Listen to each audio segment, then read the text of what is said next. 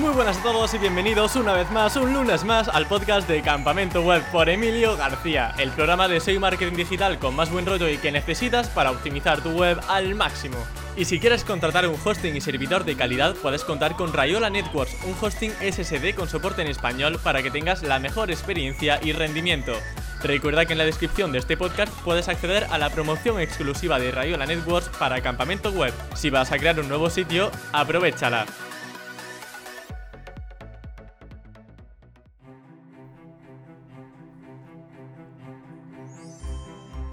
Hoy nos toca despedir el año 2021 con un episodio muy especial. Si vives en España, estoy seguro de que conocerás la cadena de televisión La Sexta, así como su web, un medio de comunicación enormemente conocido en todo el país. Este lunes tenemos el orgullo de poder hablar directamente con Antonio Van Luc, SEO en este famosísimo medio de comunicación del grupo A3 Media y que nos contará cómo es trabajar en un medio online apoyado por una popular cadena de televisión, así como sus estrategias y evaluaciones sobre los rankings de la keyword de la lotería de Navidad una de las más importantes de todo el año para los medios de comunicación. Nos espera una entrevista extensa, pero que sinceramente creo que se va a pasar volando. Sin más dilación, doy paso a Antonio Van Luc. Muy buenas, Antonio, bienvenido a Campamento Web, ¿qué tal estás? Muchas gracias Emilio, pues la verdad que un poco cansado, con ganas de coger vacaciones porque después de la tralla que hemos tenido con la lotería de Navidad y estos días que han sido con tanto trabajo, pues creo que me merezco unas vacaciones. Hombre, desde luego, de hecho hablábamos antes que incluso teniendo que pillarte vacaciones, yo creo que si no, porque si no te, te vas a volver loco con tanta cosa, aún así tienes la lotería del niño, tienes el discurso del rey, o sea que esto no para, ¿no? O sea, las navidades para los medios de comunicación es una locura. Pues exactamente, o sea, aunque me cojo ahora dos semanas de vacaciones, eh, no te voy a engañar, el día 1 de enero voy a estar con un ojo mirando que el sorteo de la 11 funcione bien, el día de la Lotería del Niño lo mismo, eh, pues también con la cabalgata de Reyes, o sea, es que al final, eh, medios de comunicación, descansar es difícil porque siempre tienes que estar pegado a la actualidad y más en la sexta que, pues, que el directo y lo que es la noticia está en el ADN y entonces estamos constantemente eh, con, todo contenido de, actualidad y de noticias. Entonces, bueno, eh, intentaré algunos días no tocar demasiado el ordenador, pero es verdad que siempre estoy con un ojo siempre mirando. Por ejemplo, me acuerdo que el año pasado... Eh, también estaba, era la noche de Reyes y fue lo del asalto del Capitolio en Estados Unidos. Pues yo no, yo estaba de vacaciones, no tenía que trabajar, y eran sobre las nueve de la noche, me escribe mi hermana, oye, este, ¿estás viendo lo que está pasando en Estados Unidos? Y no tenía ni idea, empiezo a ver que las noticias, veo que no hay nadie que está sacando contenido, y ya llamo a mi jefa, oye, Raquel, eh, nos ponemos ya a hacer un contenido minuto a minuto, empezamos ya todo el mundo a hablar en el grupo que tenemos de WhatsApp, y en cosa de media hora ya estábamos como ocho personas escribiendo y haciendo contenido solo para, ese evento. Claro, eso no lo puedes eh, prever, no sabes cuándo va a venir. Entonces, eh, pero claro, si no estás, ese, lo que tienen los medios de comunicación es que si no estás en ese momento, ese tráfico lo vas a perder.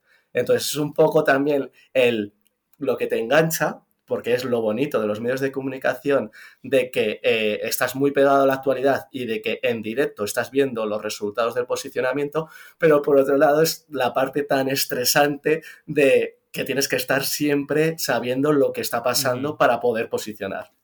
Bueno, la introducción te he hecho. no, magnífica, no ha puesto totalmente en contexto. Básicamente, eh, para la gente incluso que no sea de España, La Sexta es un medio de comunicación que tiene, es una cadena de televisión, que aparte tiene la versión web. Y como bien dices, trabajáis muchísimo el directo. Tenéis muchísimos programas, eh, Al Rojo Vivo, eh, La Roca, que también son entrevistas en directo, un poco de todo, más vale tarde. Todo es en directo y claro, eso también repercutirá, imagino, en la página web, ¿no? Todo esto de la inmediatez. Correcto. El, ADN de la sexta, aparte de la noticia, es el directo. O sea, la mayoría de nuestra programación empezamos ya desde las eh, siete y media de la mañana con Aruseros, es en directo y continúa toda la parrilla ya casi hasta la, bueno, incluso el intermedio es en directo, eh, hasta las 10 mm, de la noche en la que toda la programación es en directo. Entonces, eh, eso a nosotros nos permite también tener mm, corresponsales y tener estar en la noticia en el momento que está ocurriendo la noticia o incluso generar la noticia porque todos los entrevistados, como has dicho tú en La Roca, eh, pasan por la sexta y de ahí eh, salta la noticia y entonces eso nos permite tener una agilidad que pues que igual un medio de comunicación tradicional no tiene, no tiene tanta, tanta agilidad. Y además pues eso que no somos solo una web de televisión, sino eh, donde eh, al final tienes un contenido pues menos mm, mm, con menos carga editorial. Nosotros es todo lo contrario, somos, tenemos una carga editorial muy grande, una carga de noticia y de última hora muy grande, y entonces al final tiene un sentido, tiene todo el sentido tener la página web junto con lo que es la televisión que vaya a la par y que las dos eh, tengan ese ADN de la noticia y de la última hora. Claro, yo te quería preguntar también eh, a colación de este ecosistema ¿no? de televisión y página web. Mm, ¿Las noticias que salen en la televisión salen en la web o las de la web en televisión o son como mundos independientes en ese sentido? Pues mira, Emilio, eso es una muy buena pregunta, la verdad. O sea, nosotros cuando entramos hace tres años em, nos dedicábamos sobre todo a lo que era, se conoce como troceo de la, de la televisión, de la programación. El troceo es coger toda la programación y hacer clips, vídeos, porque nosotros, eh, la sexta, lo que mejor monetizamos a nivel publicitario es el vídeo con el pre-roll, que es el anuncio que aparece antes de, que pinches en, un vídeo. Entonces, eh, mm, lo que se hacían eran clips cortos de lo que es toda la programación, tanto del informativo como de cualquier eh, programa de, la sexta, se hacían clips cortos eso ha, ido cambiando y entonces eh, es un poco apoyarse en la televisión porque al final eh, pues eh, nosotros nos apoyamos en cosas que puedan sacar ellos que a nosotros no sean útiles o nosotros nos anticipamos porque no tenemos por qué esperar a que en el informativo de las dos y cuarto vayan a sacar pues los papeles de Bárcenas o cualquier cosa que tengan, nosotros lo podemos tener antes, debemos tenerlo antes porque al final la, gente puede venir a la sexta a informarse y quiere saber la última hora y luego si ese eh, clip de vídeo que, han sacado en el informativo no sirve, entonces luego lo rescatamos, lo cortamos y eh, cambiamos lo que es la creatividad, lo que es la imagen y le ponemos un vídeo. Entonces ya le estamos aportando a los usuarios dos partes. La parte de contenido bien escrito, explicado y luego la parte del vídeo, que si quieres un vídeo, tienes un vídeo. Eso normalmente no lo tiene ningún medio de comunicación que no sea televisivo, porque eh, no tienen tanta capacidad de tener contenido audiovisual. Entonces creo que en esa parte, pues sí que la sexta se diferencia o los medios de comunicación que somos de televisión nos diferenciamos del medio tradicional. Eh, aquí, claro, con tanto directo, tanta noticia, como bien dices, a lo mejor la televisión no llega tan a tiempo como vosotros para tratar una noticia que podáis redactar en un momento y empezar ya eso a indexar, a que vaya fluyendo el tráfico. ¿Cómo os comunicáis internamente? Pues yo, por ejemplo, me llama la atención que Cristina Pardo en el hormiguero se pone en su mesa dos móviles, digo, dos móviles, digo, eh, ahí está un poco la magia, ¿no? De este, de, este minuto a minuto, de este directo, estar siempre al, eh, pendiente de la última hora, ¿no? Eh, ¿Os comunicáis por WhatsApp, por Slack? ¿Qué tiene Cristina Pardo ahí dentro del móvil? Pues, pues mira, nosotros eh, dentro de lo que es la web de la sexta tenemos eh, todo organizado por eh, Microsoft Teams, como, podría ser una herramienta como Slack, y también con WhatsApp. WhatsApp nos permite una inmediatez de enviar imágenes, enviar PDFs, enviar vídeos y generamos grupos específicos por cada una de las temáticas concretas. Por ejemplo, Lotería de Navidad, pues teníamos un grupo de la Lotería de Navidad. En, en algunos de esos grupos estamos la gente de la televisión y la gente de la web. Por lo tanto, entonces esa información fluye de unos a otros. Nosotros sabemos lo que está haciendo la televisión y la televisión empieza a saber lo que está haciendo la página web. Eh, aparte, mm, desde octubre del año pasado nosotros volvimos a la redacción. Eh, sí que estuvimos durante marzo, desde marzo hasta octubre, todo el mundo teletrabajando con algunas selecciones de por medio donde todo el mundo teletrabajó. También te digo que las la percepción y la sensación es que no es lo mismo en un medio de comunicación, en la parte eh, de contenidos, ya no te digo la parte tecnológica, pero la parte de contenidos, el teletrabajo tiene algunas carencias y creo que aporta más el estar presencialmente. Entonces, nosotros estamos presencialmente junto con la parte de informativos, luego tenemos al lado al Rojo Vivo y al otro lado tenemos a Más Vale Tarde. Entonces, en cualquier momento que nosotros necesitamos, nos levantamos, hablamos con alguien del informativo, eh, tienes luego mm, acceso pues desde Antonio García Ferreras, donde puedes estar también, eh, oye Antonio, que necesitamos eh, que nos vendas un poco esto. Y entonces Antonio lo lee y lo, intenta vender en el rojo vivo. O el otro día con la lotería de Navidad, eh, yo tenía contacto con Yerma y le decía, oye Yerma, por favor, eh, véndenos más el lotómetro, que cada vez que habláis del lotómetro, nosotros notamos un pico de crecimiento de tráfico en la web. Entonces, eh, sí, es, es, muy importante esa coordinación entre equipos y realmente existe en la parte de la sexta. Qué guay. O sea, Antonio, me encanta el mundillo en el que trabajas, sinceramente, me parece apasionante. Y bueno, yo te comentaba fuera de cámaras que yo consumo mucho Antena 3, la sexta, soy del grupo A3 y media a tope.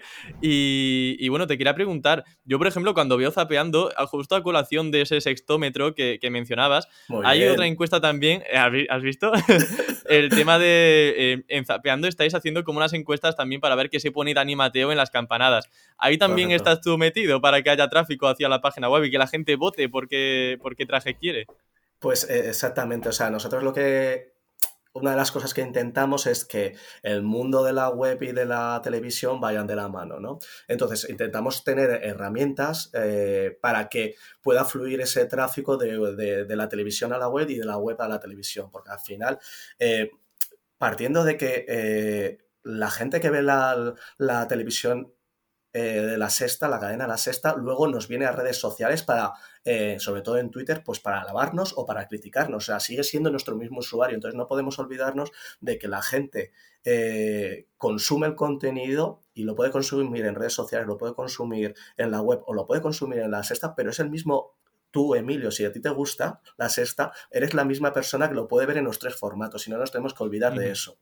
Entonces, hemos, eh, lo que comentas es otra de las herramientas que hemos eh, sacado donde eh, de qué manera podemos a los usuarios involucrar en que participen en las decisiones y que participen de lo que es la televisión a la web para eh, recircular a ese usuario que tenemos. Entonces, una de las cosas que, inventamos pues es el sextómetro. Nosotros ya sabéis que nos gusta la sexta, nos gusta ponerle nombres a cada uno de nuestros productitos o nuestras herramientas, el pactómetro, el octómetro, sextómetro. Entonces, em, es una forma, primero, dándole el nombre de que la gente se, te lo recuerde, creas marca. O sea, y eso nos viene genial.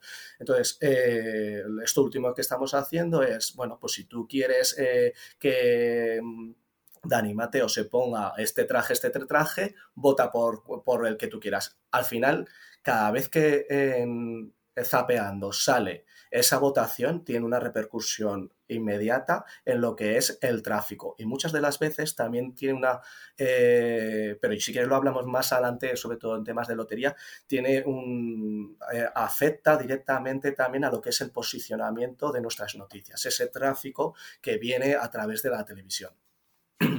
El tráfico como factor de ranking va a ser algo que vamos a mencionar mucho durante esta entrevista y sin duda no va a pasar desapercibido. El episodio de hoy está patrocinado por Ahrefs, la herramienta SEO todo en uno que más utilizo en mi día a día como SEO. ¿Sabías que con ella y su Ahrefs Webmaster Tools puedes auditar tu web al completo? Análisis de contenidos, de enlaces o monitorizar la visibilidad de tu proyecto conociendo para qué keywords estás posicionando. Y no solo los tuyos, sino también los de tu competencia. Podrás inspirarte en el SEO de cualquier otra web. Un truco, si quieres ver contenidos de actualidad que puedes tratar en tu medio de comunicación o blog de e-commerce, puedes usar el Content Explorer de Ahrefs, donde podrás descubrir los contenidos que mejor están funcionando en internet para una keyword, ya sea por comparticiones en redes sociales, enlaces obtenidos o keywords posicionadas. Recuerda, Ahrefs, tu herramienta SEO todo en uno.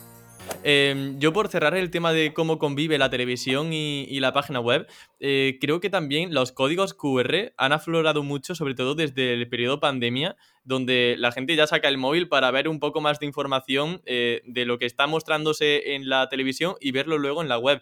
¿Eso del código QR os está dando buenos resultados y, cómo? ¿Cómo se realiza? Pues mira, el, cómo se realiza es muy sencillo porque al final es una URL que la que le asocias un QR y lo tienes que pasar a, la gente de grafismo para que luego lo metan en rotulación.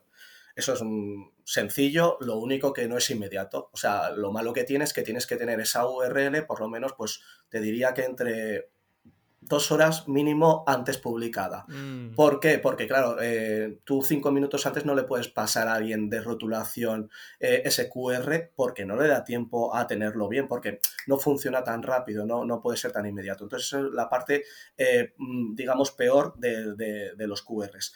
Luego, la parte positiva de si funciona, funciona depende de qué, de qué le estés ofreciendo al usuario. Nosotros lo que intentamos, primero, no saturar a la gente, porque creemos que si al final eh, todos los días le pones un QR eh, no tiene el mismo efecto, y eso por ejemplo lo hemos visto con el lotómetro, el primer día que lo sacamos, según fueron pasando los días, al final era el mismo enlace, no tiene el mismo efecto que la primera vez, porque pues porque al final el usuario se termina acostumbrando, esto es como con la publicidad en, una web, tú los anuncios de, Google ya al final ni los ves porque es que te has acostumbrado tanto a verlos que entonces no te, no te llama la atención.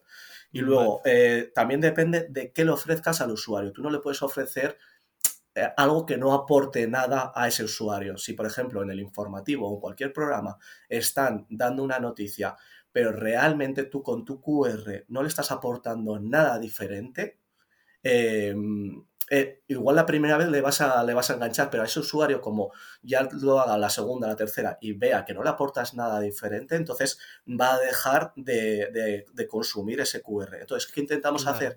Pues intentamos aportar eh, esa diferencia, pues si por ejemplo estás explicando las restricciones, pues nosotros intentamos aportar eh, pues alguna herramienta con algún buscador de restricciones por localidades, algo que el informativo no lo estén o, sea, o que lo estén diciendo pero no estén profundizando y que nosotros tengamos ese contenido que le está aportando al usuario o alguna intentamos siempre con alguna herramienta de, para que, que, sea interactiva para que el usuario sea primero útil y que haga una acción dentro de la página web y que le esté aportando. Entonces creo que esas son como un poco las claves de, de lo que debería ser o, cuándo funciona y por qué funciona y cómo debería ser estos QRs que aparecen en televisión. De hecho, pues sí, sí que funcionan, la realidad es que sí, o sea, tiene un efecto inmediato todo lo que pasa en televisión, pero esto en general, todo lo que pasa en televisión tiene un efecto inmediato en, digital y en la vida de las personas.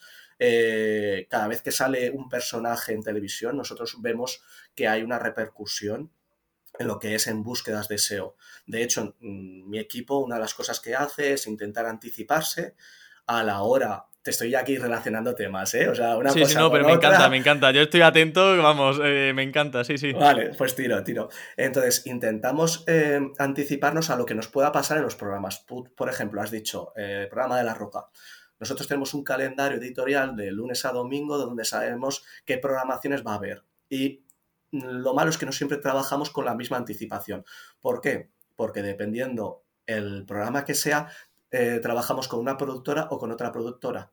Entonces, cuando son programas propios, no tenemos mucho más fácil para saber quién va a salir. Pero cuando son con productoras no tenemos tanta anticipación de qué va a de qué va a ir ese programa ni de quién va a salir. Pero cuando eh, intentamos trabajar esa anticipación de, por ejemplo, en La Roca, pues si, si va un famoso, pues intentar descifrar lo que Nuria Roca le va a preguntar o, que, o tener por lo menos una pieza hablando sobre ese personaje porque sabemos que va a tener un efecto inmediato. Entonces, eh, salió Romay y una de las cosas que yo le pedí a la redacción es hacer una pieza de cuánto mide Romay. Porque es que casi seguro que le iba a preguntar cuánto me Roma arriesgarse, ¿no? Decir, venga, a ver, que voy a apostar a ver qué, puede preguntarle. Y, si no aciertas, ¿qué sucede? Pues tienes un artículo ahí un poco en borrador o cómo?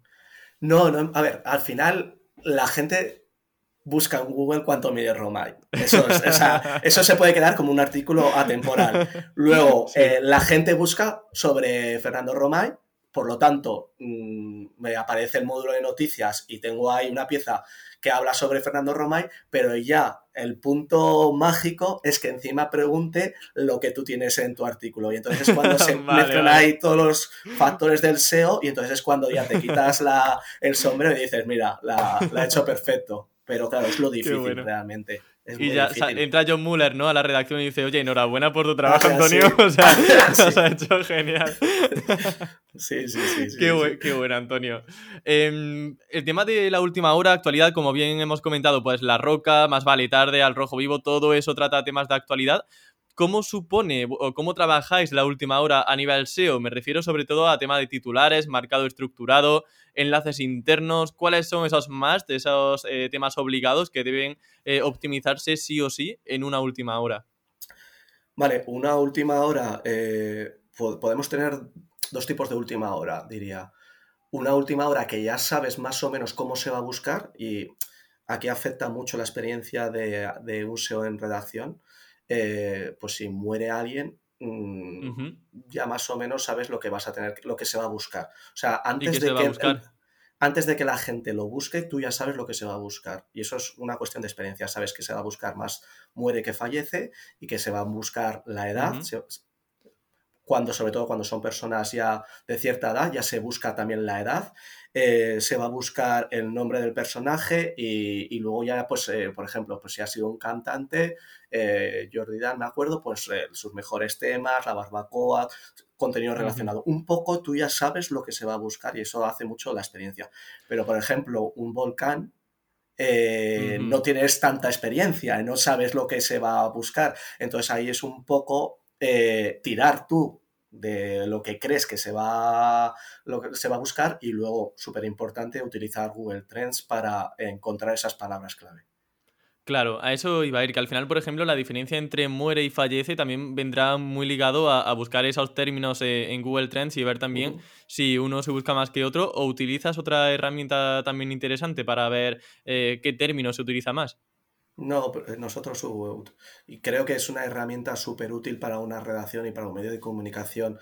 Eh, para la última hora es Google Trends. Google Trends te permite eh, esa última hora de lo que se está buscando ahora, pero también te, para un acontecimiento como puede ser una lotería o como puede ser unas elecciones, tú puedes tirar de histórico de otros años, eh, coger días concretos, horas concretas y saber qué se está buscando en cada momento y entonces tú ya tienes prevista esa calendario editorial para ese día con tus piezas que ya sabes qué pieza va para cada una de esas eh, búsquedas que están haciendo los usuarios, intentando que no se pisen unas con las otras, ¿vale? Porque eh, tampoco conviene que todas vayan a la Lotería de Navidad 2021, sino que, por ejemplo, pues tú busques eh, una pieza para el horario, horario cuando es, dónde ver, podría ser una pieza, a qué hora sale el gordo podría ser otra, pero siempre con intenciones diferentes, pero aunque luego se puedan solapar, tú tienes que tener como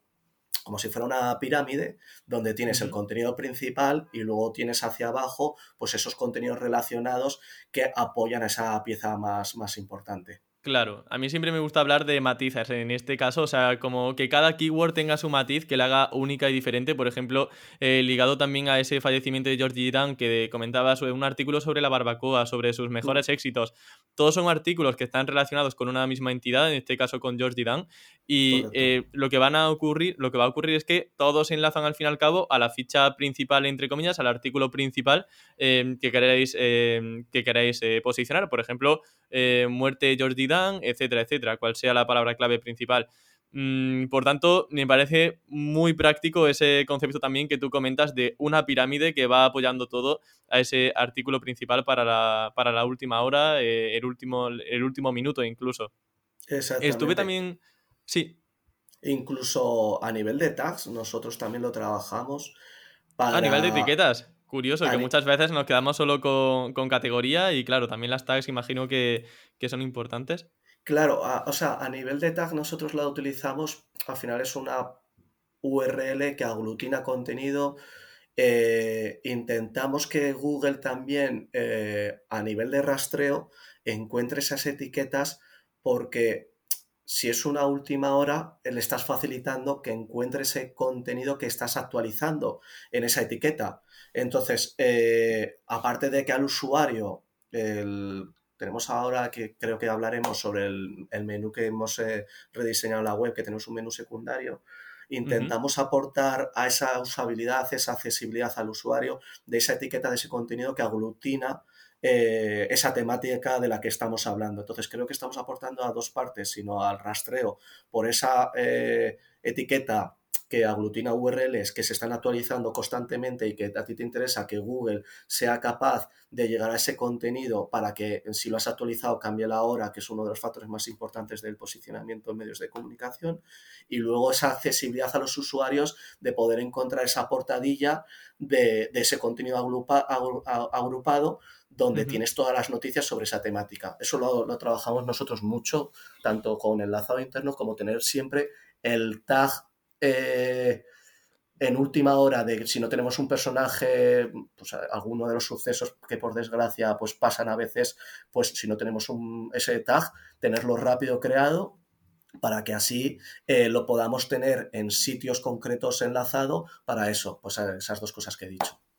¿Y no os preocupa tener muchísimos tags eh, al paso del tiempo? Porque, claro, las categorías muchas veces eh, son estáticas, no se suelen, bueno, se pueden crear muchas categorías, pero digamos que son un poco más estáticas. Las etiquetas suelen ser, por definición, un poco más dinámicas, se van creando más. Eh, ¿No os da miedo tener una etiqueta que se llame Jordi, otra que se llame Dan, otra que sea Georgie Dan? ¿O está todo eso muy bien estudiado muy, y es todo muy meticuloso? Eso es uno de los grandes problemas en muchos de los medios de comunicación. Mira, te cuento un poco lo que nos pasó a nosotros eh, ahí en, la sexta y yo venía de unidad editorial y se hacía de otra forma. He intentado un poco la forma de trabajar de unidad editorial llevarla a la sexta. Eh, nosotros teníamos 50.000 tags eh, creados en la página web de la sexta. Cuando yo llegué a la, web de la sexta tendría unas 200.000 URLs. O sea, estamos hablando entre un 20 y un 25% de las URLs generadas eran tags. ¿Cómo se generaban? Cualquier redactor podía poner cualquier palabra y generar un tag.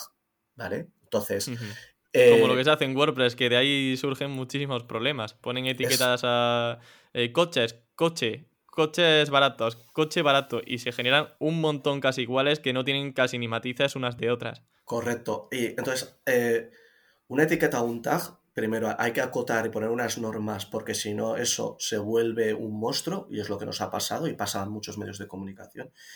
Y luego hay que también, antes de crear un tag, eh, ahora la creación de tags pasa por mi equipo.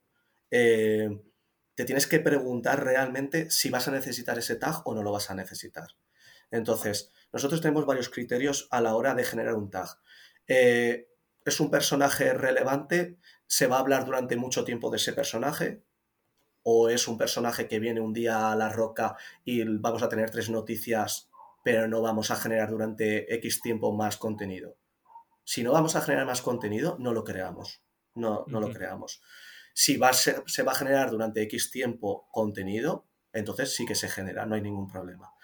Eh, a nivel publicitario lo necesita publicidad, o sea, hay un criterio de publicidad. Si lo necesita por alguna cosa, pues se intenta buscar siempre un tag que tenga que intentes tener una progresión en el tiempo, de que no muera ese tag y se quede un contenido ahí que nunca se va a rellenar pero a veces no es posible. Eso también es verdad. Pero a veces el que, al final somos medios de comunicación, somos empresas, tenemos que generar ingresos y entonces no todo es SEO, no todo puede ser SEO. Eh, otro de los criterios es eh, a nivel SEO. Ya la redacción no me lo pide, sino que yo creo que se está buscando esto y necesito un tag con, pues no sé, eh, yo qué sé, noticias que discurso del rey Vale, pues noticias que hablen sobre el discurso del rey. Eh, quiero tener una portadilla de la pedrea, pues noticias sobre la pedrea. Otras cosas que te tienes que preguntar a la hora de generar tags es, ¿Google es útil para el usuario? Lo primero, ¿vale? Y luego, segundo, ¿Google devuelve noticias por ese tag? Eh, ¿Tú buscarías noticias de no sé qué, no sé cuántos? Si no buscarías noticias de no sé qué, no sé cuántos, no crees ese tag. O sea, no tiene ningún sentido. O sea, nosotros teníamos, por ejemplo, eh, número. Pues, mm, ¿tú crees que vas a buscar noticias de número? o de números, pues, pues igual poca gente busca noticias de, de número de números. O sea, igual no tiene tanto sentido. O sea, generar por generar no debe ser. Eh, pero si tú llevas eso, eh, que nosotros limitamos, hemos eh, borrado tags, hemos, eh, nos, quedaremos de los 50.000, nos quedaremos con unos 15.000 tags, estamos borrando tags actualmente, estamos unificando tags porque se generaban Mariano Rajoy, MM Rajoy, Rajoy, y al final los estás aglutinando en una sola entidad. Eso es un trabajo bastante tedioso porque luego tienes que ver, eh, pues esas, eh, a veces es con una raíz y lo tienes más o menos fácil, pero a veces no tiene, no tiene tanta raíz y entonces tienes que buscarlo manualmente. Lo que estamos intentando es borrar tags y ahora ya la redacción no puede generar tags, sino que eh, lo hemos limitado, hay un equipo que es el que evalúa si se genera un tag y entonces si, si es muchas de las veces también si de lunes a viernes estoy yo trabajando, pero los fines de semana no, no hay mm, nadie del equipo de SEO. Entonces, si es un tag súper, súper importante, sí que me metería yo, lo, te lo genero. Pero un tag, si sí, que puede esperar al lunes o al martes. ¿Por qué? Pues porque realmente el tag lo que te va a apoyar es a esa parte del crawleo, a esa parte de, la accesibilidad, pero realmente no se posicionan los tags en los medios de comunicación cuando es una breaking news se posicionan a posteriori y te puede apoyar en otras cosas. Pero realmente tú lo que posicionas es noticias. O sea, no, eso es un poco el paradigma diferente de una tienda online o de una web que no vaya al, real time. Nosotros lo que nos, a nosotros por donde nos viene el tráfico es eh, por la noticia y por la última hora. Por eso Sistris muchas veces no refleja realmente lo que el, tráfico, aunque sabemos que Sistris es visibilidad y la utilizamos para determinadas cosas, pero no refleja esa última hora que, no aparece en Sistris, sino que es un contenido más atemporal. Em, antes de pasar a la siguiente pregunta, hay dos cosas que me gustaría antes eh, comentarte. El primero es el tema del cambio eh, de hora, digamos la actualización de la noticia, que aparezca eh, bien formulado, formulado ahí el horario en el que se actualiza, en el que se publica, porque has dicho que es uno de los principales factores de ranking. Yo te quería preguntar, ¿cómo se trabaja el tema de la hora en una noticia para que nos premie, digamos, Google a la hora de posicionarnos?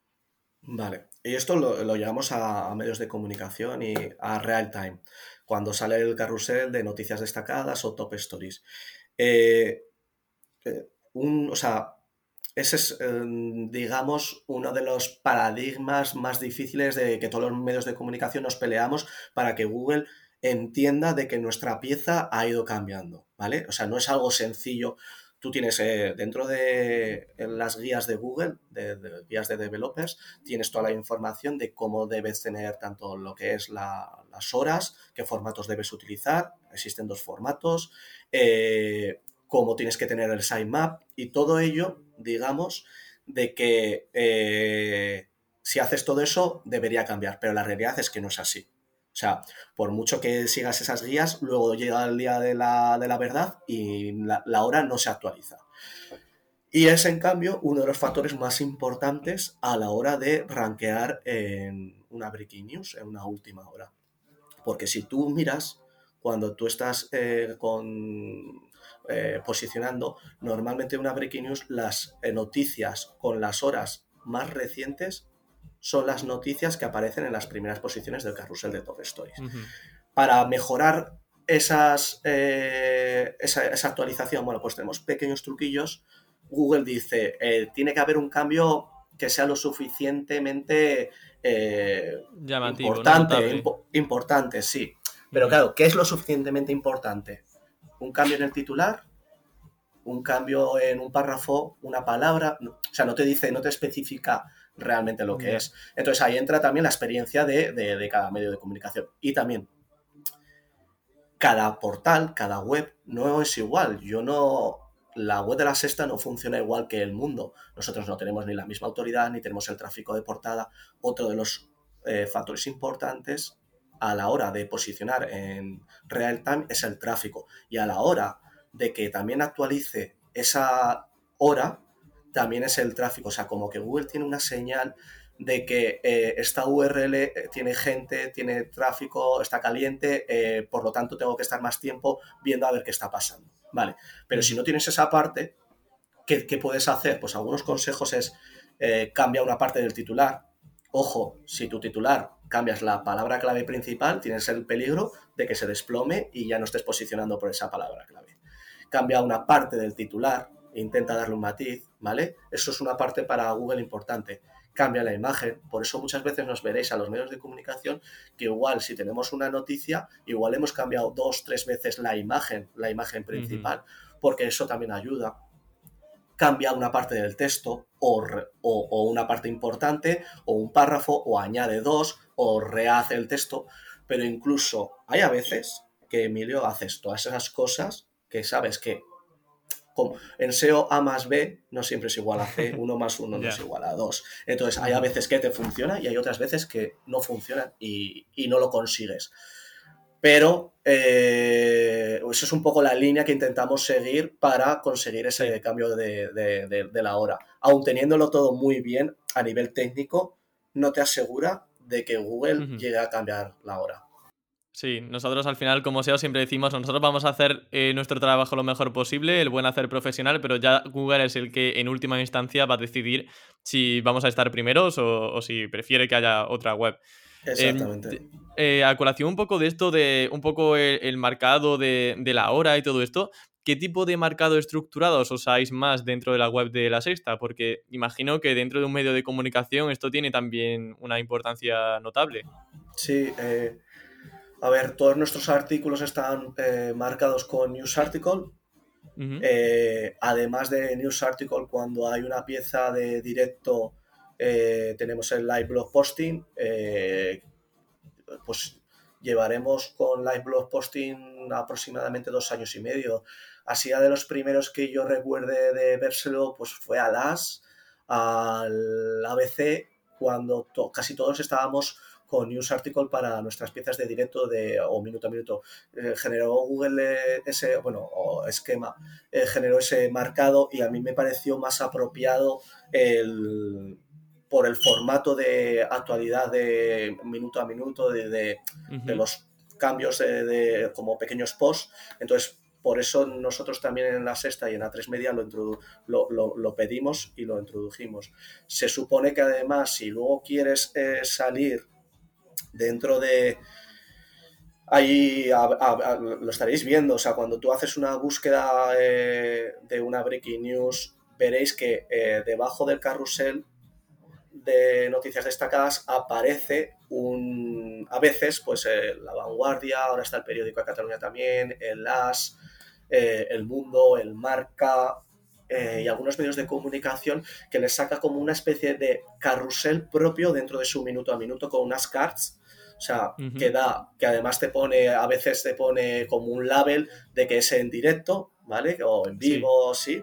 Entonces, eso es verdad que no aparece en la posición 1 del carrusel de noticias destacadas, sino que aparece más abajo, pero mm, creemos que da cierta visibilidad. Si no tienes el marcado de datos de live blog posting, primero eh, no vas a salir, pero segundo lo tienes que pedir, o sea, es algo que tienes que hablar con gente de Google, no es algo que sea automático y salga, sino que Google lo tiene que conceder para que te dé ese, digamos que tienes que ser como un site de cierta autoridad para que te dé ese marcado especial de directos.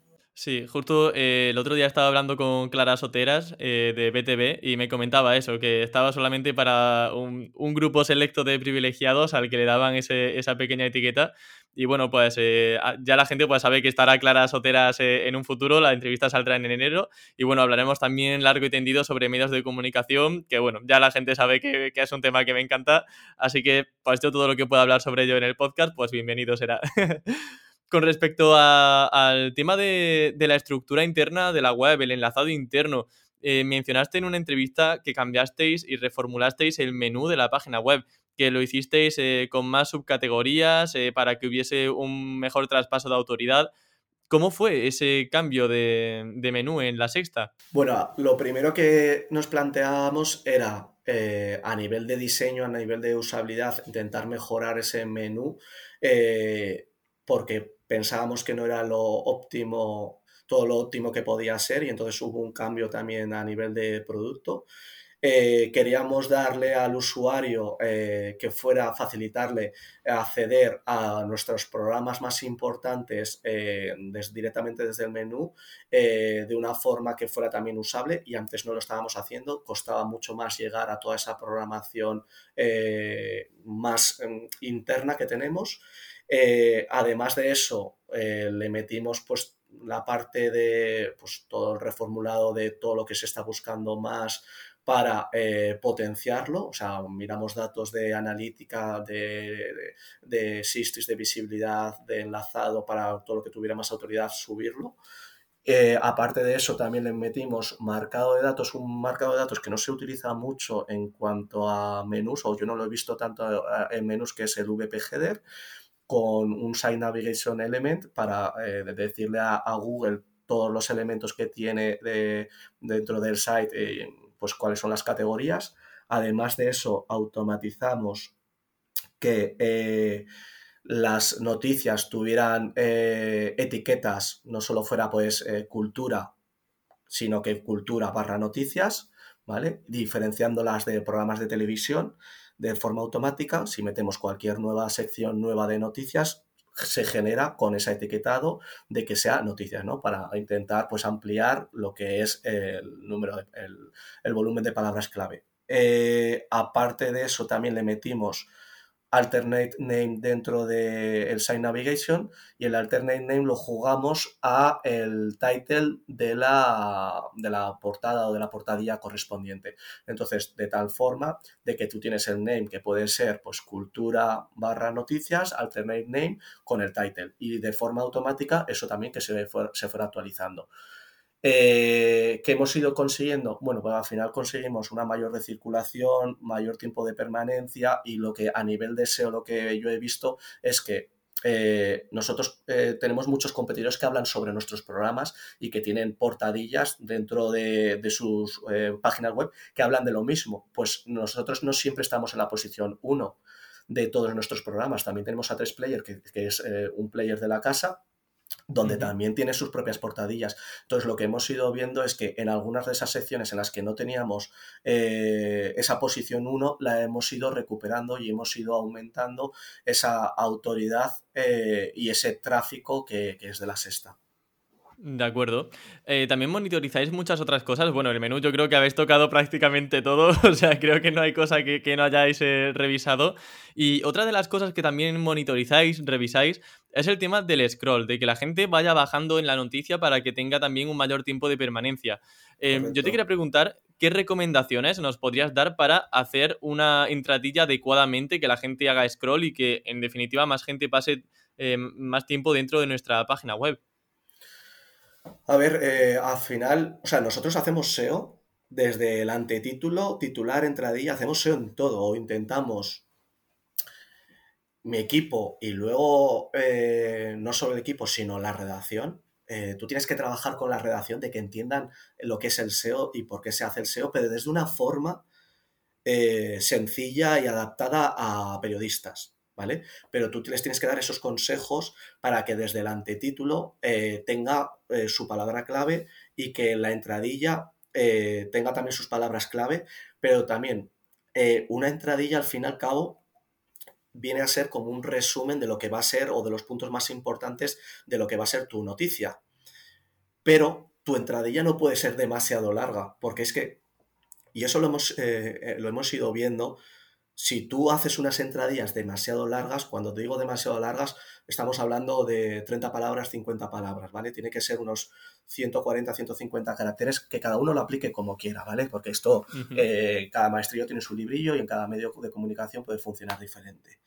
Pero eh, si tú le das toda la información, entonces la gente va a dejar de leer lo que es la noticia. Esto también pasa mucho en las portadas. Si tú en la home de un medio de comunicación tú le pones la imagen el titular y le pones una descripción, una entradilla dentro de, dentro de esa home, el usuario vemos que hace menos clic dentro del CTR, disminuye porque ya tiene la información suficiente para eh, tener que pinchar y para estar informado. Entonces, bueno, pues eh, intentas jugar también con esa entradilla que sea más corta, para que así el usuario termine haciendo un scroll. Al final eso también beneficia al SEO, tiempo de permanencia, es un, ratio eh, que te puede beneficiar a la hora del algoritmo de Google. Entonces, bueno, pues intentamos eso, unas entradas que sean concisas, que tengan palabras clave y que no sean demasiado extensas. Muy curioso todo esto que comentas y vamos a saltar ahora al algo que yo creo que mucha gente también estaba esperando durante la entrevista, es el tema de la lotería de Navidad. Eh, de hecho, bueno, hemos hablado largo y tendido de que al final tenemos el sorteo de la 11, tenemos la lotería del niño, lotería de Navidad, que es justamente en el que nos vamos a centrar durante la entrevista. Eh, no creo que pase desapercibido tampoco que en 2019 ganaste el gordo de la lotería. ¿Cómo fue eso? O sea, ¿cómo fue la reacción al ganar el gordo de la lotería? No sé, o sea, eh, te, iba a decir, imagínatelo, pero claro, es, difícil, imaginárselo. Eh, a ver, el, día de la Lotería de Navidad es el día de los SEOs en el que más trabajo tenemos. O sea, digamos que, Yo creo que es el karma un poco, pero, pero karma bonito, karma beneficioso, ¿no? Para ti, porque es que te imagino en la redacción eh, trabajando a tope el SEO de la Lotería de Navidad y de repente ves que has ganado, ¿no? ¿Cómo fue eso? Pues mira, eh, claro, esa, mañana te levantas muy, muy pronto para ir a trabajar. De hecho, yo, soy el primero que entra en la redacción. Eh, y ese día fue el de los gordos más eh, tempraneros. Creo que fue sobre las nueve y media, diez de la mañana, diez de la mañana creo que era. Era un domingo. con lo cual, la mayoría de mi familia estaba, todo el mundo estaba durmiendo. Eh, me enteré a través del grupo de WhatsApp de la familia de que una porque al final ese décimo, bueno, eran dos décimos compartidos entre, entre varios hermanos, entonces tenemos un grupo, el típico grupo de la familia, entonces una de las hermanas lo puso de que nos había tocado la lotería. Claro, ahí se juntan dos cosas, eh, se juntan que la felicidad de que te acaba de tocar el gordo, que nunca te lo, te lo, te lo, hubieras imaginado que te puede llegar a pasar, de hecho yo no conocía a nadie que le, que le había tocado la lotería, y el día que más trabajo tienes. Además de eso, eh, en el 2000, esto fue 2019, en el 2019 Google eh, hubo un momento durante, el o sea, durante la lotería de Navidad que estatificó los resultados de que no cambiaba, no se actualizaba entonces dejó, dejó como a una serie de webs en unas posiciones y hasta que no pasaron un par de horas no cambió los resultados. Eh, entonces, tenía por un lado a, todos los jefes, a varios jefes de, de, lo que es A3 Media, escribiéndome de qué está pasando, Antonio, por qué no cambian, qué está pasando en SEO. Por otro lado, a mí haciendo eh, la tournée de Onda Cero, me llama de Radio Nacional, luego en el punto de la sexta, y por otro lado, a, mi jefa Raquel, que, que, me quiere mucho y nos llevamos muy bien, me decía, Antonio, que me alegro mucho que te haya tocado la lotería, pero por favor, vuelve a trabajar, que no se te olvide que tienes que, que trabajar. Entonces, bueno, fue, fue, fue, muy, muy, muy, muy, o sea, fue un día que no, que, que no sabes lo que te está pasando realmente. Eh, y luego, por la tarde, recuerdo que después de comer, celebrarlo ya con los compañeros, de hecho ese día tenemos el récord de tráfico de la sexta en SEO y en, toda la web. Eh, luego por la tarde me dijeron, oye Antonio, ¿te puedes pasar por el programa de Cristina Pardo? que era eh, Liarla Pardo y eran los domingos, y yo dije, venga, vale, voy. Y es cuando eh, entro ya, bueno, pues me maquillan, tal, te empiezan a poner el micrófono y ves ya un plato con cámaras, con público y dices, hostia, ¿dónde me estoy metiendo? Y entonces, eh, claro, todo lo que había hecho eran cosas, en, pues sí que había estado, es verdad, en, la redacción de Onda Cero, en el plato de Onda Cero y en directo, que nunca lo había hecho, pero eran cosas como más pequeñitas.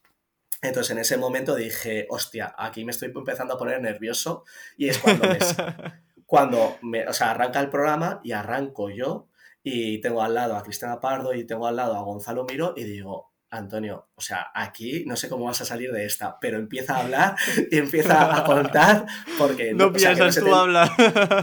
Que no se te note que estás acojonado. Y, resulta que luego lo hice, el, de todas las entrevistas que hice ese día, fue la mejor, o sea, luego salió todo súper natural, pero, pero está súper, súper, súper acojonado. Qué guay. ¿Y ya está ese dinero fundido todavía te queda un poquito en el banco? el dinero todavía sigue todo en el banco, la verdad, Emilio. Eh, también eh, putada de que nos íbamos a juntar toda la familia, vino la pandemia, teníamos reservado, pues, eh, porque es la familia de Alcoy, nos íbamos a juntar todos y al final no lo hemos podido celebrar. Ya. Pero bueno, ahí está, ahí está el dinero que, está bien, bien guardado todavía. Así me gusta, hombre, hay que ser previsor por lo que pueda pasar en el futuro. Me gusta esa actitud. Em, vamos a ir, una vez eh, hemos visto un poco estas buenas noticias, ¿no? Que, bueno, este año no te ha tocado, ¿no? Porque si no ya espero que no Si no ya sí que te regañe porque esté en el banco. Digo, uno vale, dos veces ya no. Nada, me ha, tocado una mierda, me ha tocado. bueno, Antonio, pues vamos a hablar ahora sobre SEO para la lotería de Navidad, que yo creo que aquí sudáis muchísimo la gota gorda a los SEOs porque es lo que tú dices, si ya el día a día es estar en el último minuto, en la última hora, con la lotería de Navidad yo creo que esto se debe intensificar incluso más, ¿no? Eh, mira, yo estaba intentando para que la gente lo entendiese, o sea, porque también tienes audiencia fuera de España, para que entiendan lo que es la Lotería de Navidad y lo que representa a los medios de comunicación. Bueno, la Lotería de Navidad es eh, el sorteo donde más gente, o sea, gente que no juega a la lotería ese día juega, juega muchísima gente en España. Y a nivel de medios de comunicación, esto es como eh, esa carrera que se celebra en mayo en Inglaterra, que es una colina hacia abajo, que es la colina Cooper, donde todo el mundo se tira por un queso ¿vale? pues, ¿sabes cuál es?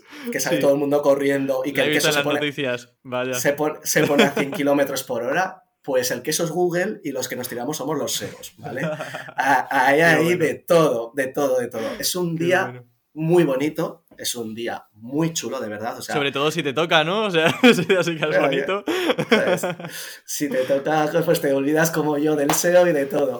Eh, pero de, en esas horas de 9 a 2 que suele durar el, sorteo, puede pasar de todo.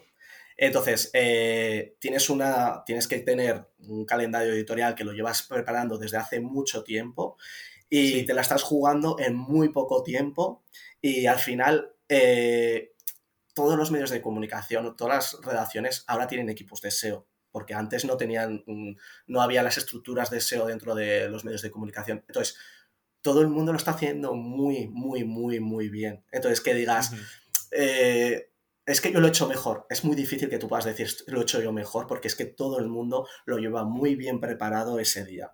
Entonces, eh, luego a nivel de Google, eh, aparte de todas las peticiones, a todas las búsquedas que hay, Google yo creo que es que no llega a procesar realmente bien toda esa avalancha que tiene de tráfico en tan poco tiempo. Y hay a veces que, que, pues como nos pasó en el 2019, que de repente se estatificó los resultados o que te devuelve cosas que dices no tienen tanto sentido, porque es que es tan, tan, tan, tal volumen de contenido que se está generando de búsquedas que está habiendo en tan poco tiempo que Google yo creo que no es capaz de procesarlo.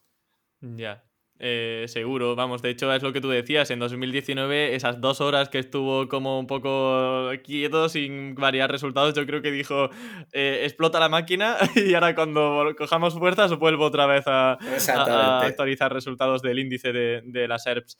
Se rompe Google y, y parece que no, pero a veces Google se rompe. Sí, sí, sí. De hecho, cada vez se rompe más que antes, ¿eh? de, decir, sobre todo en cuanto a indexación. ¿Vosotros, tenéis, eh, un paréntesis, ¿vosotros tenéis problemas de indexación actualmente o solo nos pasa a sitios web medianos y pequeños? Nosotros actualmente no, tenemos, no estamos teniendo eh, problemas, de hecho las noticias se están indexando con bastante velocidad, pero hemos tenido y es súper, súper eh, relevante eso porque igual generas 100 eh, noticias y no se te están indexando ninguna. O sea, eh, somos los medios de comunicación seguramente los primeros en detectar esos fallos. Está viendo, como has dicho tú, bugs dentro de Google con problemas de indexación donde de repente deja de indexar y claro, al final estás perdiendo un... están generando un contenido que tiene una vida muy, muy corta y que, no, aparece, y que no aparece en Google. Entonces es un gran problema los medios de comunicación. Pero actualmente nosotros no estamos viendo que tengamos esos problemas de indexación. Mm, vale, pues me alegro, Antonio, de escuchar esas noticias. Pasamos a, tema de cómo es esa, esa estrategia de la lotería de Navidad. Dices que todos los medios vais muy bien preparados. Yo doy fe de ello porque os bicho, porque a mí me encanta un poco ver cómo vais preparando ese momento. Pero me gustaría que tú nos comentaras en el caso de la sexta, cómo es ese procedimiento. Es decir, cuándo se empieza a planificar, por ejemplo, y cuándo se empieza a ejecutar toda esa estrategia. Luego entraremos ya en detalles, pero mm. por ver un poco el tema tiempos. Bueno, a ver, eh, ya desde verano ya tienes eh, algunas noticias que se van sacando de cuando se abre lo que es el plazo de, la venta de, los décimos de la Lotería de Navidad y bueno, pues ya la redacción lo sabe y esos contenidos van saliendo, pero nosotros concretamente desde octubre empezamos ya a planificar lo que era eh, la estrategia de la Lotería de Navidad.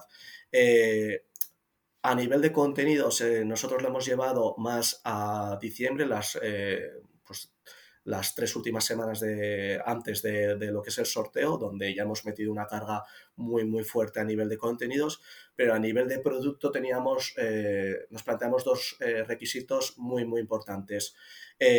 un cambio de estructura de, la arquitectura, porque la sexta, lo que era lo que yo heredé de el mundo de loterías lo teníamos por, no lo teníamos carpetizado bien, eh, nos caía desde eh, una URL que era especiales, dentro de especiales era Lotería de Navidad y dentro de Lotería de Navidad estaba Lotería del Niño, pero el resto de sorteos los tirábamos desde sociedad, entonces lo que hemos, lo que hemos hecho es unificar, redireccionar, hemos creado una carpeta única de loterías y luego con cada uno de los sorteos, porque al final eh, no solo damos cobertura a, la Lotería de Navidad, sino que damos cobertura diariamente a todos los sorteos más importantes que hay en España. Entonces hemos querido generar ese ecosistema que, al final es verdad que hemos sido más pillados en tiempo, que podría haber sido mejor haberlo hecho antes para volver a coger más esa autoridad, pero era algo que, era una deuda que teníamos histórica. Eh, para poder eh, en el futuro eh, mejorar y tener un producto mejor. Y luego la otra pata que teníamos era que funcionara bien el lotómetro. El lotómetro es nuestro comprobador de, los números de la Lotería de Navidad y eh, al final eso sale en televisión, entonces si sale en televisión tiene que ir muy bien en web, no puede fallar, ¿vale? El año pasado sí que tuvimos algunos problemas de, con, el lotómetro de que no nos daban bien los números. Todo esto hay que pensar de que son 100.000 números en muy pocas horas, 100.000 números que hay en la Lotería de Navidad, con más de mil y pico premios, de que tú tienes diferentes proveedores, de que eh, esa información, desde que la recibes hasta que la procesas, hasta que la pintas, eh, tiene un lag de tiempo, de que, eh, y tener alternativas de por si fallan esas herramientas, eh, tener otras opciones para poder incluir esos números de forma manual con otros proveedores. O sea, para nosotros esa parte de producto era súper, súper importante y era antes incluso que la migración era el lotómetro, el que el lotómetro salga bien, de lo que, porque al final eh, ese día muchísima gente va a consumir esa herramienta y, no puedes defraudar a la gente, no le puedes, eh, no puedes que salga mal, ¿vale? Entonces, eh, ya te digo, desde octubre, con luego una carga editorial más en las últimas tres semanas, eh, la televisión luego nos ha ido apoyando desde la semana pasada a través de QRs y con piezas y eso nos ha ido, nos ha venido muy muy bien lo que es la televisión para generar marca.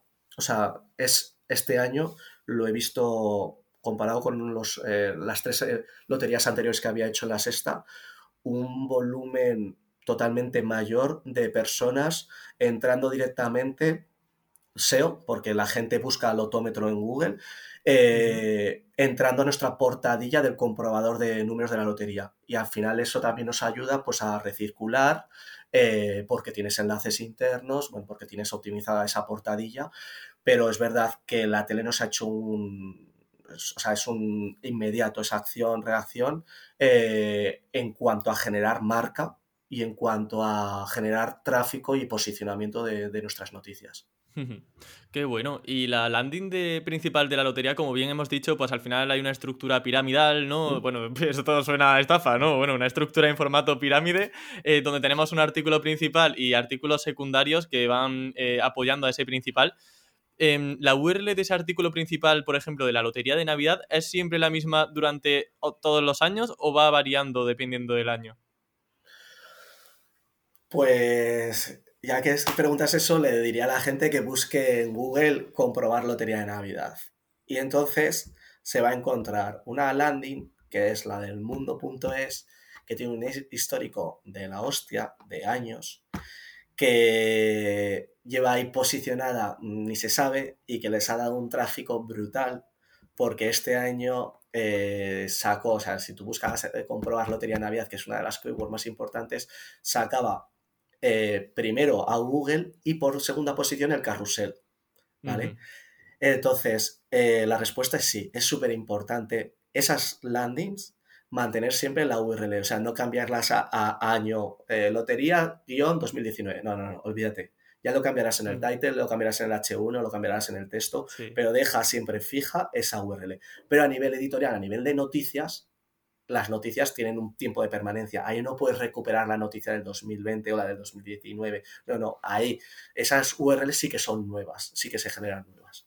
De hecho, ahora que ha salido el tema del mundo, eh, solamente como dato, ya tenemos los datos y han dicho que han marcado un máximo histórico los del mundo este, este año, me alegro también mucho por ellos, con más de 100 millones de páginas vistas eh, en ese día, en el día de la Lotería de Navidad. Es una, una verdadera burrada. Pero bueno, ahora lo entiendo mejor con esto que nos decías de toda esa visibilidad a nivel de keywords, con, ese posicionamiento incluso evergreen que tienen durante el año con ese comprobador de la lotería, aunque se busque solamente durante estas fechas tan marcadas. en, vuestro caso, en vuestro caso, bueno, ya hemos hablado de que hay noticias que giran en torno a esa lotería para enlazarla internamente a la landing principal, pero ya entrando en esa landing principal, cómo elaboramos el título. Que has dicho que, claro, cada año sí que puede. Eso ya sí que debe variar cada año, el tema del H1 empezando por el titular, ¿cómo lo elaboramos bien? pero te refieres de la noticia del minuto, no te refieres tanto de la landing eh, de, la portada, ¿no? Te refieres claro, el minuto a, minuto, sí. Del minuto a minuto. Pues al final eso es lo que eh, sale en carrusel, ¿no? Por matizar simplemente a, la audiencia, es, lo que sale en carrusel. Eso es. Eso es. A ver, mm, también la experiencia en esto te hace pues, eh, tener el saber más o menos lo que te ha funcionado otros años. Yo lo que me apunto, eh, pues este año me funcionó muy bien este titular y entonces intento mantener ese titular al año siguiente porque, pues como son eh, eventos que tienen ese mismo ciclo de búsquedas y consumo, pues intentas ya de, lo, de la experiencia sacar pues lo que te ha ido funcionando para intentarlo replicar al año siguiente. Eh, yo este año, eh, creo que, este año intenté una estrategia que luego a la a posteriori creo que me equivoqué porque le metí eh, comprobar Lotería de Navidad delante, o sea, yo durante todos los días, y, tú contigo lo, iba compartiendo y lo íbamos hablando, de que te iba contando un poco la evolución de cómo iba la sexta y los días previos iba muy, muy bien y justo antes de la lotería iba muy bien. Y quise eh, posicionar también por comprobar Lotería de Navidad y lo puse delante de lo que es comprobar dentro de Lotería de Navidad y creo que igual ahí me equivoqué eh, porque realmente sí que sí que por esa keyword habíamos tenido muy bien eh, lo que es la portadilla, nuestro lotómetro, 15 mm, días antes aparecíamos en página 2, posición 11 y, llegamos a estar en tercera y cuarta posición. También te digo que, esa, o sea, que es súper loco el, cambio de resultados que hay el día de la lotería, el mismo día de la lotería, por comprobar Lotería de Navidad. O sea, no tiene nada que ver. No funciona como un medio de comunicación tradicional. O sea, es que eh, Google refresca con una eh, velocidad lo que son las posiciones de orgánico normal. Eh, la refresca con una velocidad que es que yo no lo, veo en ningún otro tipo de, de, web o de, o de posicionamiento de palabras. ¿Cada cuánto tiempo, eh, más o menos?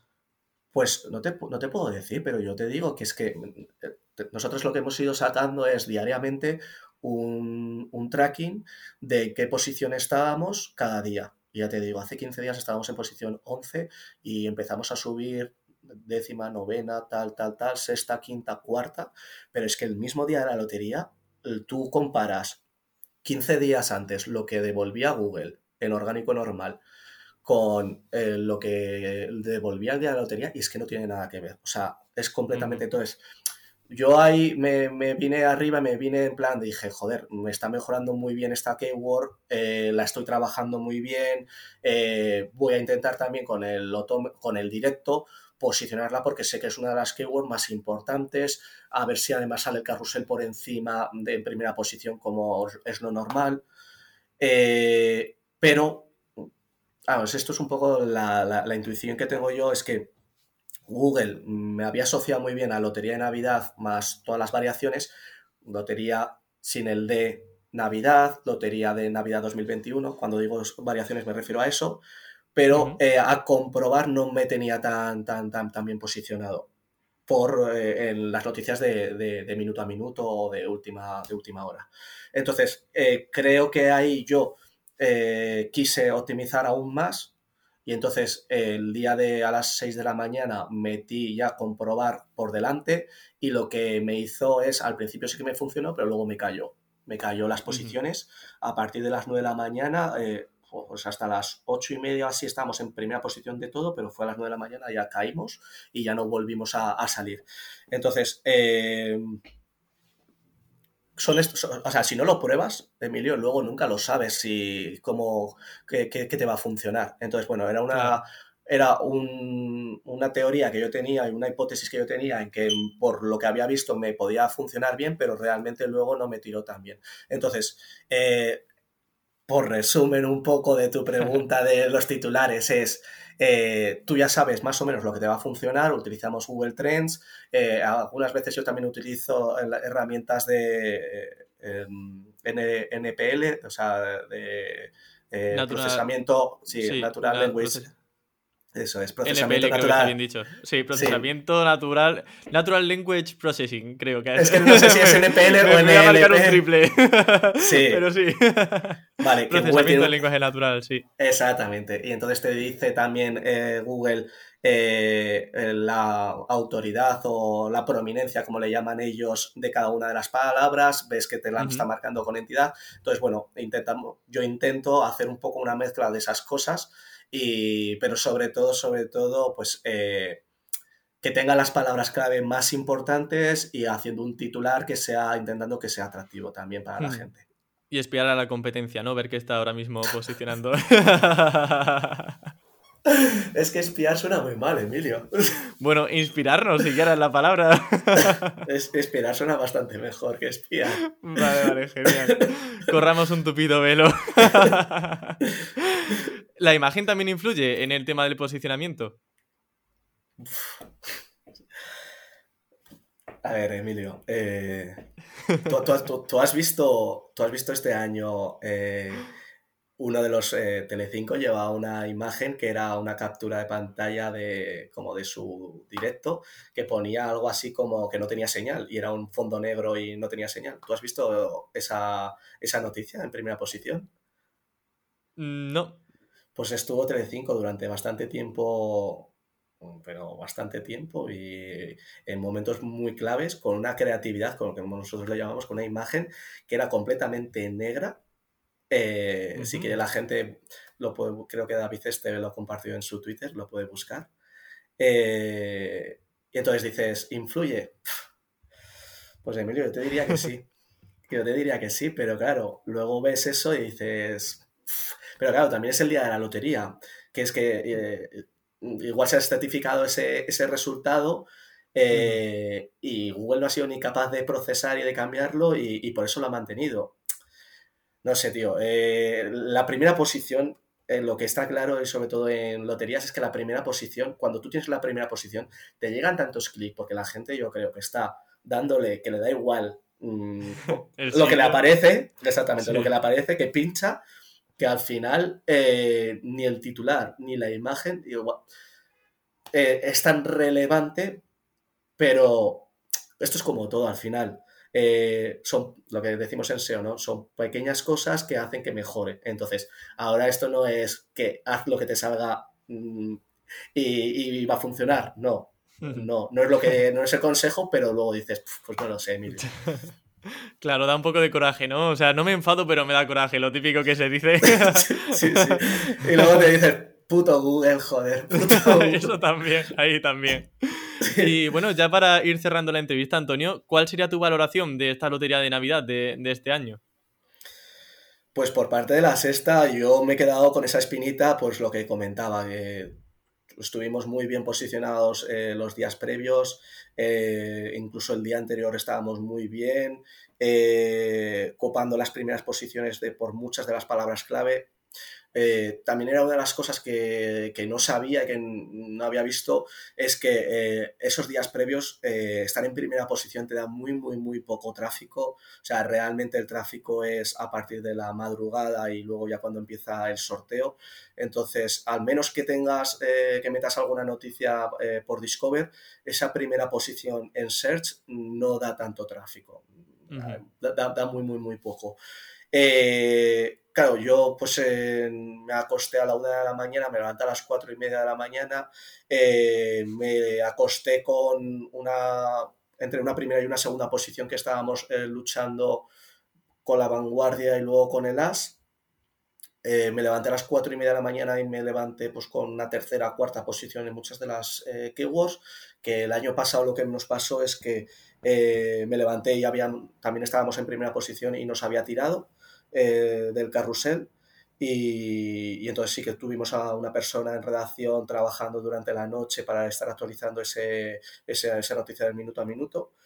Y a las 6 de la mañana, 6, 7 de la mañana ya mm, abrimos un nuevo minuto, Google pilla el nuevo minuto, nos vuelve a poner en primera posición y llega a las 9 de la mañana y nos tira de todo. Y nos tira de todo y me volví loco para intentar eh, recuperar eh, esas posiciones y no, hubo forma. Eh, sí que llegué a posicionar primera posición en el segundo carrusel, pero claro, es el segundo carrusel que no es el primero.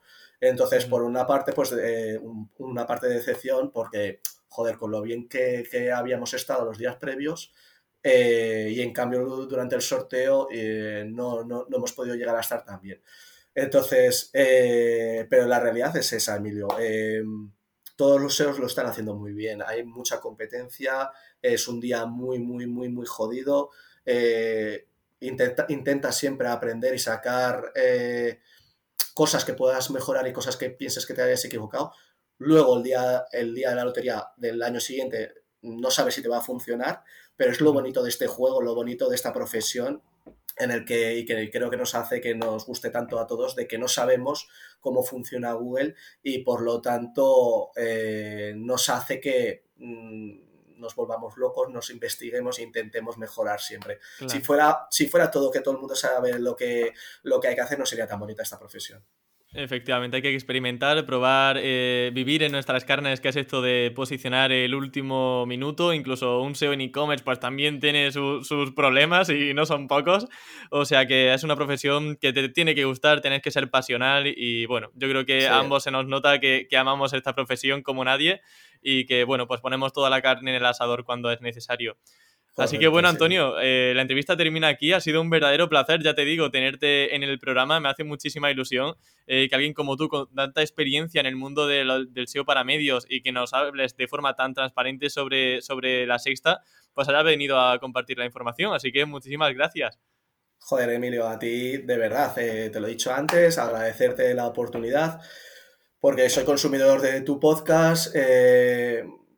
Creo que estás haciendo una labor importante difundiendo lo que es el mundo del SEO y creo que mm, gracias a eso eh, tenemos más visibilidad muchas personas y nuestra profesión cada vez tiene más visibilidad.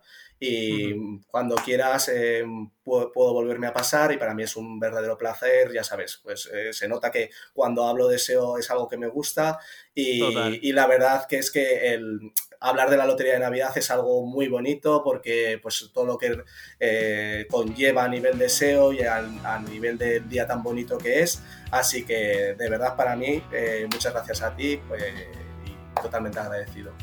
Qué guay. Pues muchísimas gracias Antonio por tus palabras y vamos hablando. Un abrazo. Vale, otro abrazo para ti Emilio. Muchas gracias.